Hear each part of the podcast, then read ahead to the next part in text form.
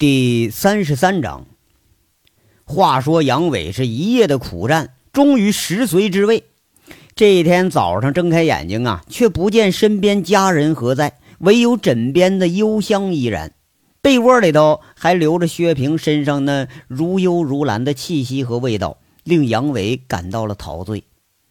起床啊，刚刚洗漱完毕，就见薛平拎着一袋子东西开门进来了。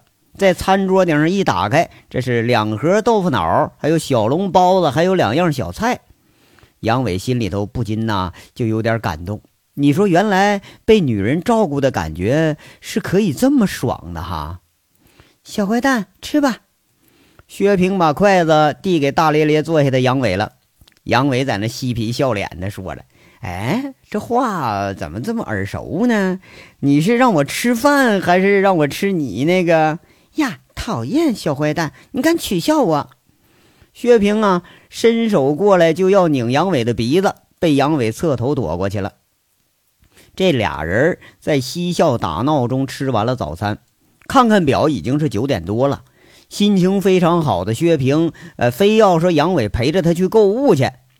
杨伟一下子就想起啊，自己跟在娇娇屁股后边那大包小包拎着东西那个可怜相了。你说这女人逛商城怎么就跟男人逛歌城一样呢？啊，不但说人人呐那个都爱，完了你还是没完没了。不过在找不到可以反驳的理由的情况下呢，杨伟也就只好认命了。但是哈，你要说这次购物更令他大跌眼镜，人家薛平根本就没逛，直接带着他来到银都五楼的男装部，你干啥呀？那要给杨伟买衣服，弄得杨伟是一头雾水。杨伟就问了：“哎，姐啊，这这衣服都是西装，我穿不惯呢。”薛平在那说了：“一天都穿个牛仔，整的跟个放羊的似的。我给你挑两身西装，你今天是代表锦绣去谈判的，别丢了面子啊。”那我不爱穿西装呢。杨伟是不满意了，这西装他还真就穿不惯。不行啊！薛平毫不让步，看看杨伟那一脸的不愿意，就又撒娇说了：“哎，穿上让姐姐看看好不好？哎，你瞧我家宝贝这么帅，穿上西服就更帅呆了啊！”这一路啊，拖着杨伟的胳膊，把这个满脸不情愿的杨伟给推进试衣间去了。你别说哈，这腿长背直、两肩如削的杨伟，天生就是个衣服架子。一身深色西装，这杨伟从试衣间里头走出来之后，薛平顿觉眼前一亮。售货员那一个花痴就忍不住说了：“哎呀，这大姐，你老公真帅呀！”一句话说的薛平心花怒放，那直接就说了：“给给给给我包上，包上，再按型号再来两身，快点的！”哎呀妈，一下买好几套啊，估计这提成少不了。售货员高兴的是跑前跑后。给杨伟啊，在那比划着挑衣服，弄得杨伟那浑身不自在。买了西装了，那薛平又在女装部挑了几身内衣。杨伟一看那那几个包啊，都是那个大号的大奶篓子，他就好奇问：“姐呀，你说你买这么多这玩意儿干啥呀？”“那我那两套都让你拽坏了，这次我多买几套，有备无患。”薛平在杨伟的耳朵边吹着气儿啊，悄悄地说着。这一下子臊了杨伟个大红脸。不过想想也是哈，那确实真是自己拽坏的。杨伟贼兮兮的在薛平耳朵边说着：“那下面这肿了吧？”回答杨伟的是腰上的肉被狠狠给拧了几下。薛平眉目含春的看着他。你说你这小坏批，你调戏我是不是？小心晚上给他们给你给你小插销给你夹折了，他我给你我给你。要说这老娘们狠起来，那也是不一般的啊！哎，眼看这俩人逛着逛着就到中午了，薛平把一身焕然一新的杨伟送到了金撵大酒店，就是那个俩人第一次开房没行房那地方。这已经等着急的陈大拿远远就迎上来了。哎呀哎呀！哎，你穿个西装倒也有个人样哈，以前就愣没看出来。俩人送走了薛平啊，陈大拿就开始取笑杨伟了。杨伟在这说了：“陈大拿啊，我就知道你这狗嘴里你吐不出象牙来。现在有人样，以前就不人样了呗。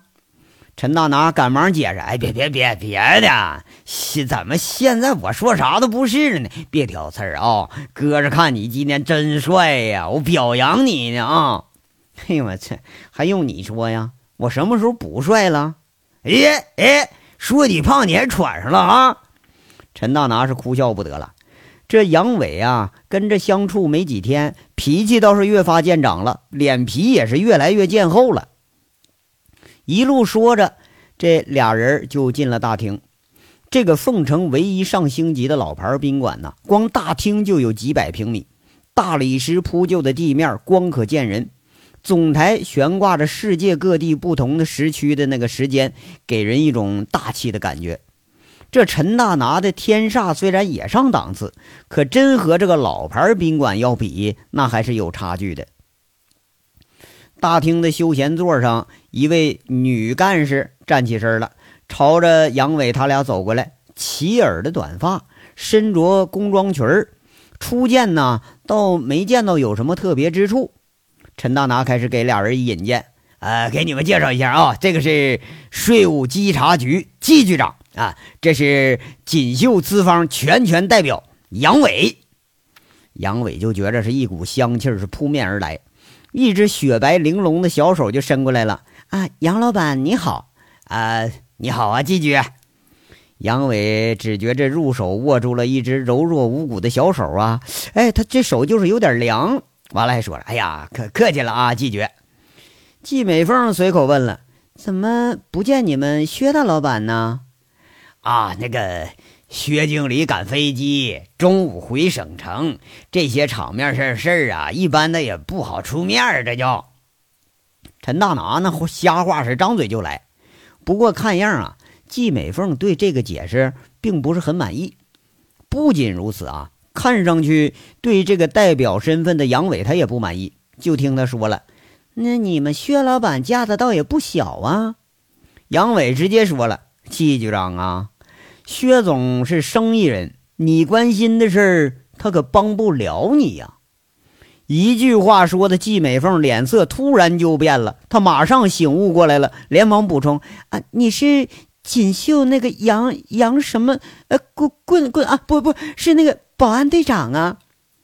估计呀，杨伟这个搅屎棍子的大名在外。”这两天又把狗脸城这条恶棍给打压下去了，而且把那几个歌城折腾的不像样。季美凤她倒没见过杨伟，一看他处变不惊的样子，就想起这一出来了。啊，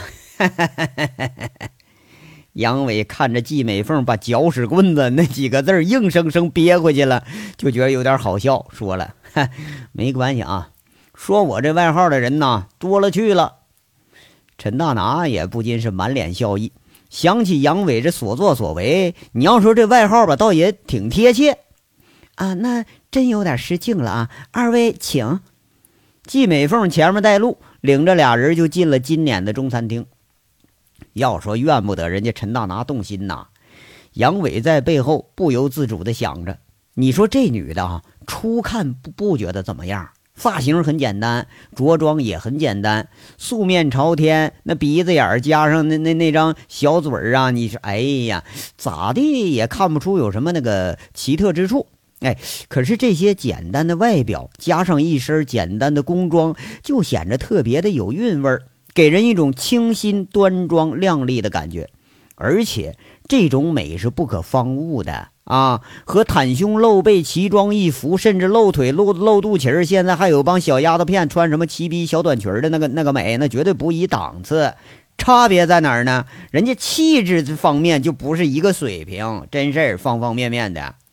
要说诱惑呀，这绝对是对男人有绝对的诱惑呀。只不过呢，这个诱惑有时候啊需要露着，有时候呢是需要包着。而且包着的诱惑比露着的更让人想入非非。你要不怎么就有征服什么吃货这么一说呢？杨伟偷偷瞄了陈大拿一眼，只见陈大拿那俩眼睛有点暧昧，不时的伸出舌头舔下嘴唇。那想，我操啊，这货再看你哈喇子可就出来了。杨伟不禁好笑起来了。看来这老人呐说的对呀，妻不如妾，妾不如偷。这偷不着的永远是最好的。就陈大拿这个猪哥样，估摸到现在这还都没死心呢。其实呢，季美凤心里头也正是波涛翻滚呐。一天之前，突如其来的证据一下子吓得她是手脚冰凉，是万念俱灰。那个人五人六的姐夫，那也吓得是一身冷汗呐。打电话通知他时候，那说话声音都明显听出发抖来了。这一手太意外了，也太可怕了。没想到啊，刘和平处心积虑这么多年攒着证据呢啊！更没想到的是，凤城也挂得上号的这个刘千万会被人不知不觉就给绑了，而且还扒了裤子给扔到公司门口。这简直就是流氓无耻、下流到极致的做法。可是你越是这种不按常理出牌的对手，他就越难对付呀。这下倒好啊，连俩人小命这回都提了到人家手里了。你说咋办吧？那不还是人家说咋办就咋办吗？不过和那个神秘的人通过话以后，他这稍微宽心一点了。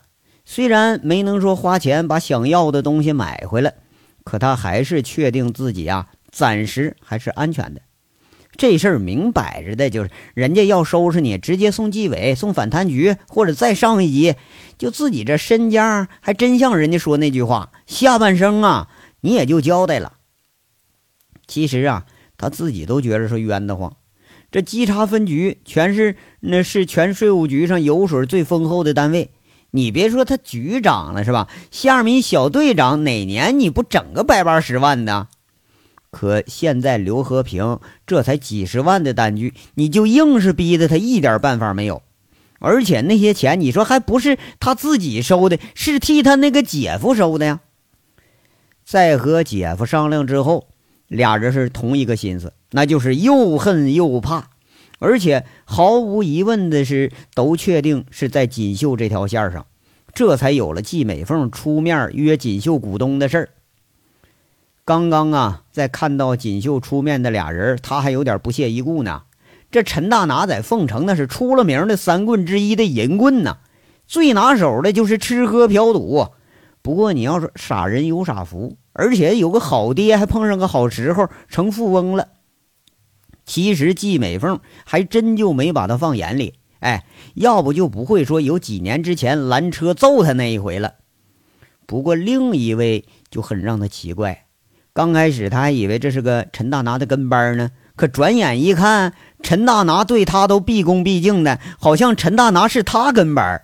特别是那句“你关心的事儿，他帮不了你”，这一下子让他想起了幕后那个半神秘半公开的人。心思敏捷的季美凤几乎就是能确定了，这就是幕后操作的人。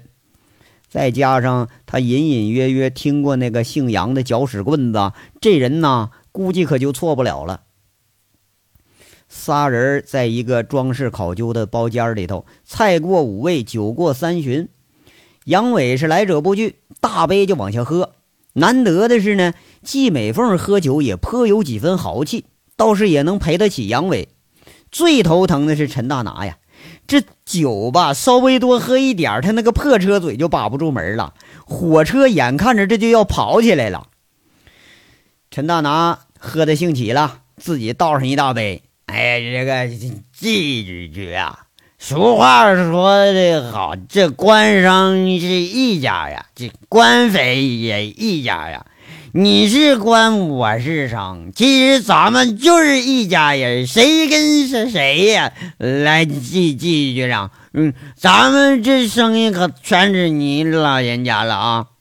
哎，得，这季美凤啊，笑吟吟的也不拒绝，举起杯子说了：“得了吧，凤城啊，你才是财神爷呢，以后啊，小妹还得全靠你。来，咱干一杯！”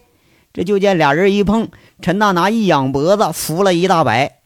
这季美凤，人家杯子虽然是小了点吧，也是一饮而尽。杨伟在这看着直笑。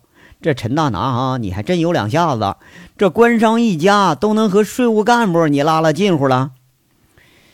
哎呀，那个季季局呀，这酒本来吧，应该我请你们。你说你这屈尊下嫁的，是不是有啥事儿跟跟我说说呀？陈大拿在这开问了。当然了，这就是明知故问呐。季美凤一放下筷子，说了：“有啊，前些天呢，不有人查你们锦绣的账吗？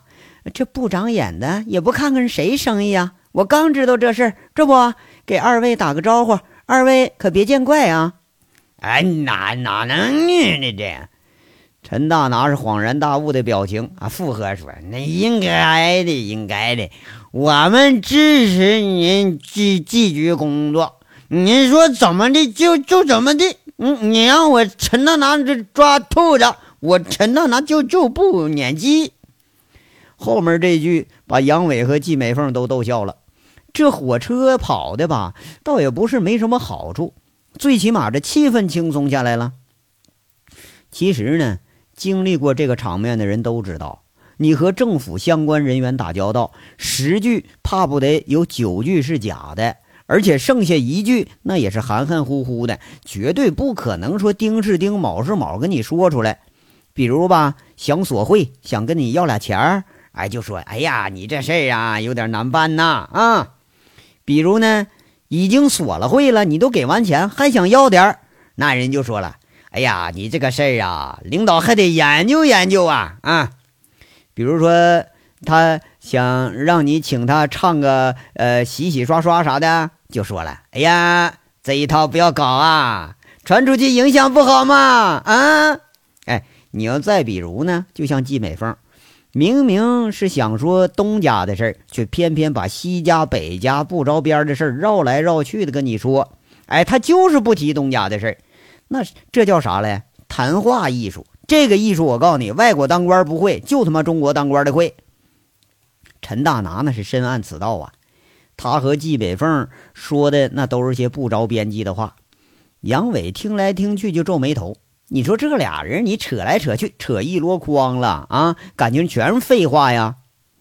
正说着呢，陈大拿手机就响了，他含含糊糊接了个电话，哎，就对座上这俩人说：“哎呀，季局呀，对不起啊，我公司有点急事，我得先回去了啊。”哎呀，再急也得吃完这顿呢。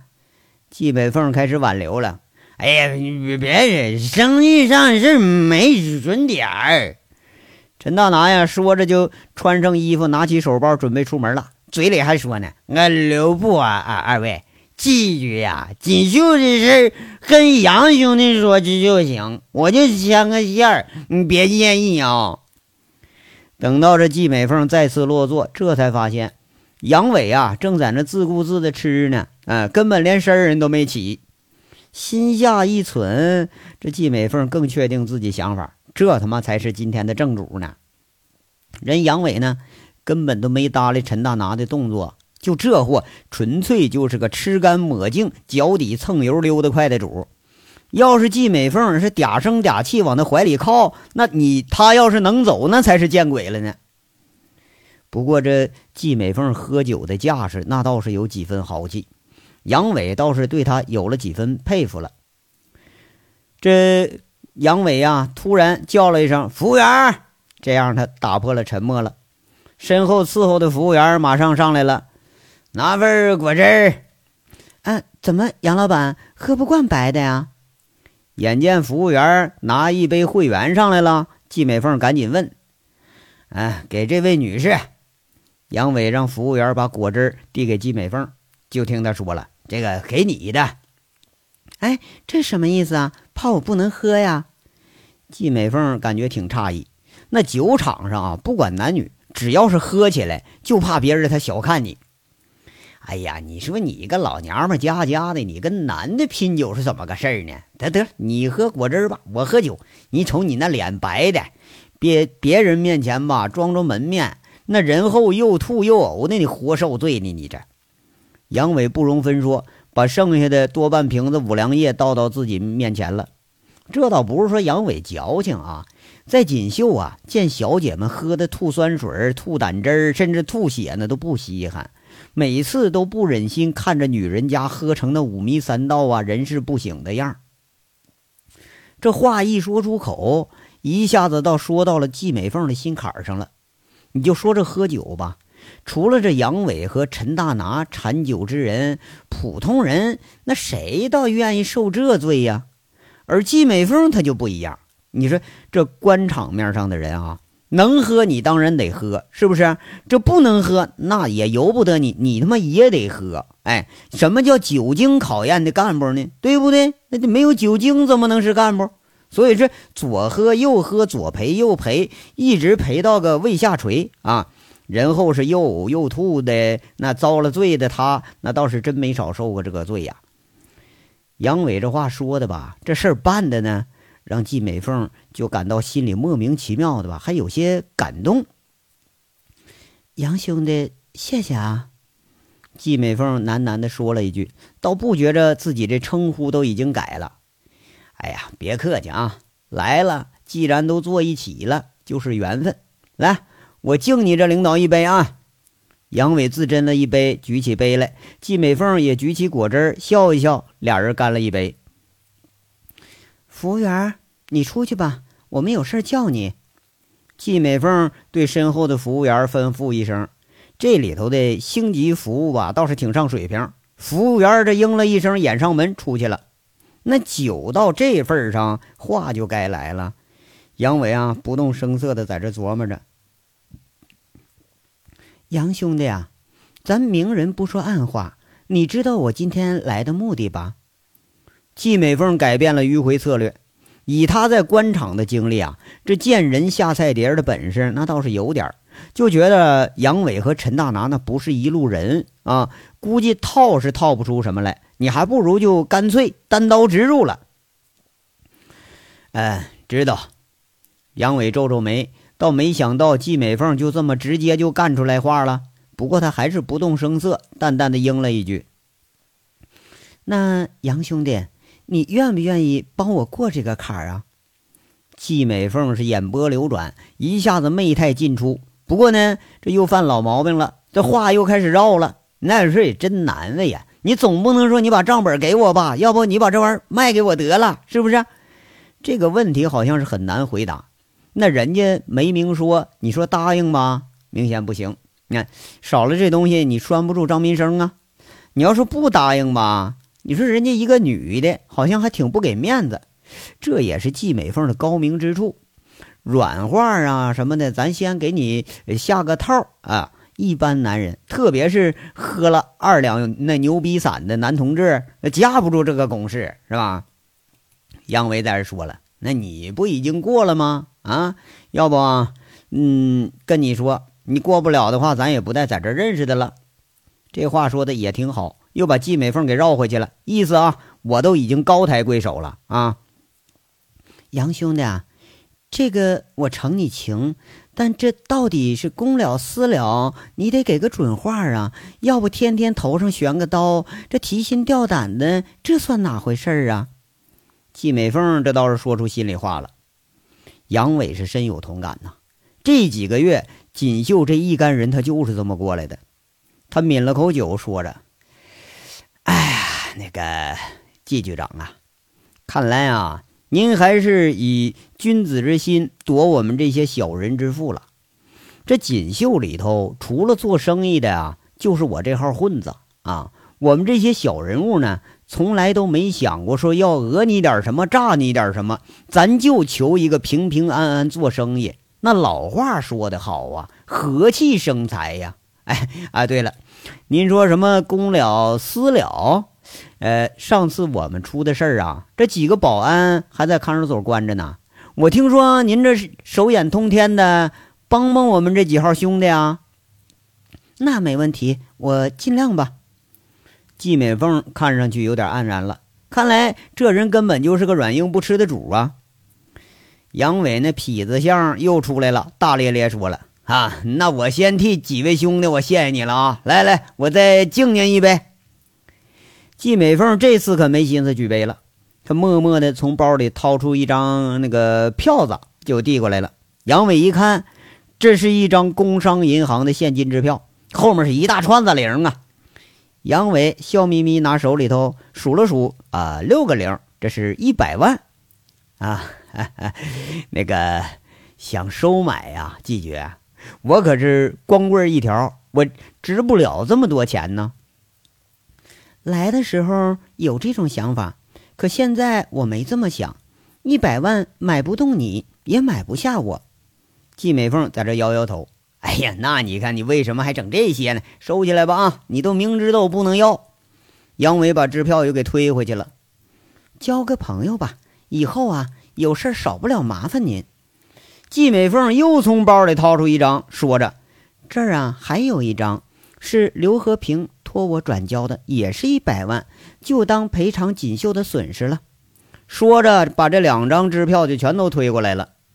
啊，行，那这张我收啊。他要不送，我还准备上门要去呢。我呀，杨伟说着，拿起一张对折起来，很随便就塞进兜里了。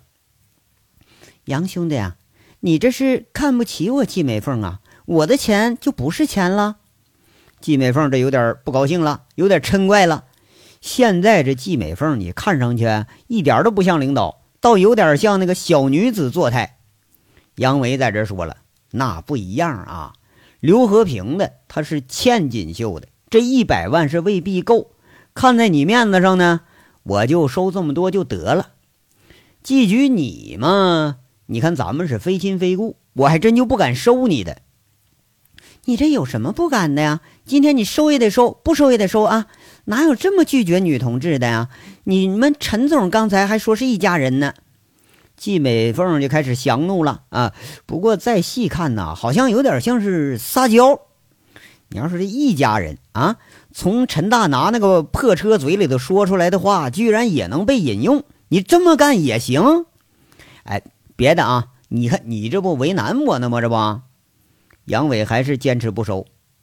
杨兄弟啊，你别逼我翻脸，要不叫陈大拿来，你看他是听你的还是听我的？季美凤这说着说着就有点霸道了，直接把支票塞进杨伟的口袋里。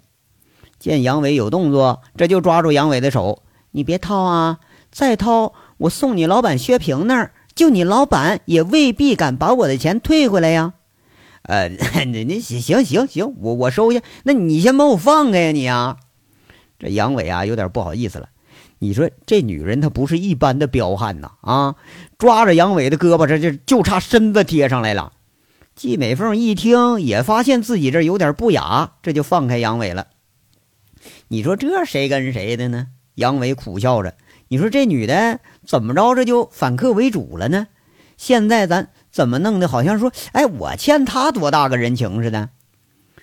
这酒啊劝了，饭吃了，钱也收了。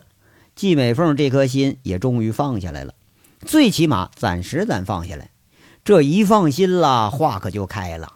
那丰富的官场阅历、人情百态，季美凤是见识当然要比杨伟高得多了。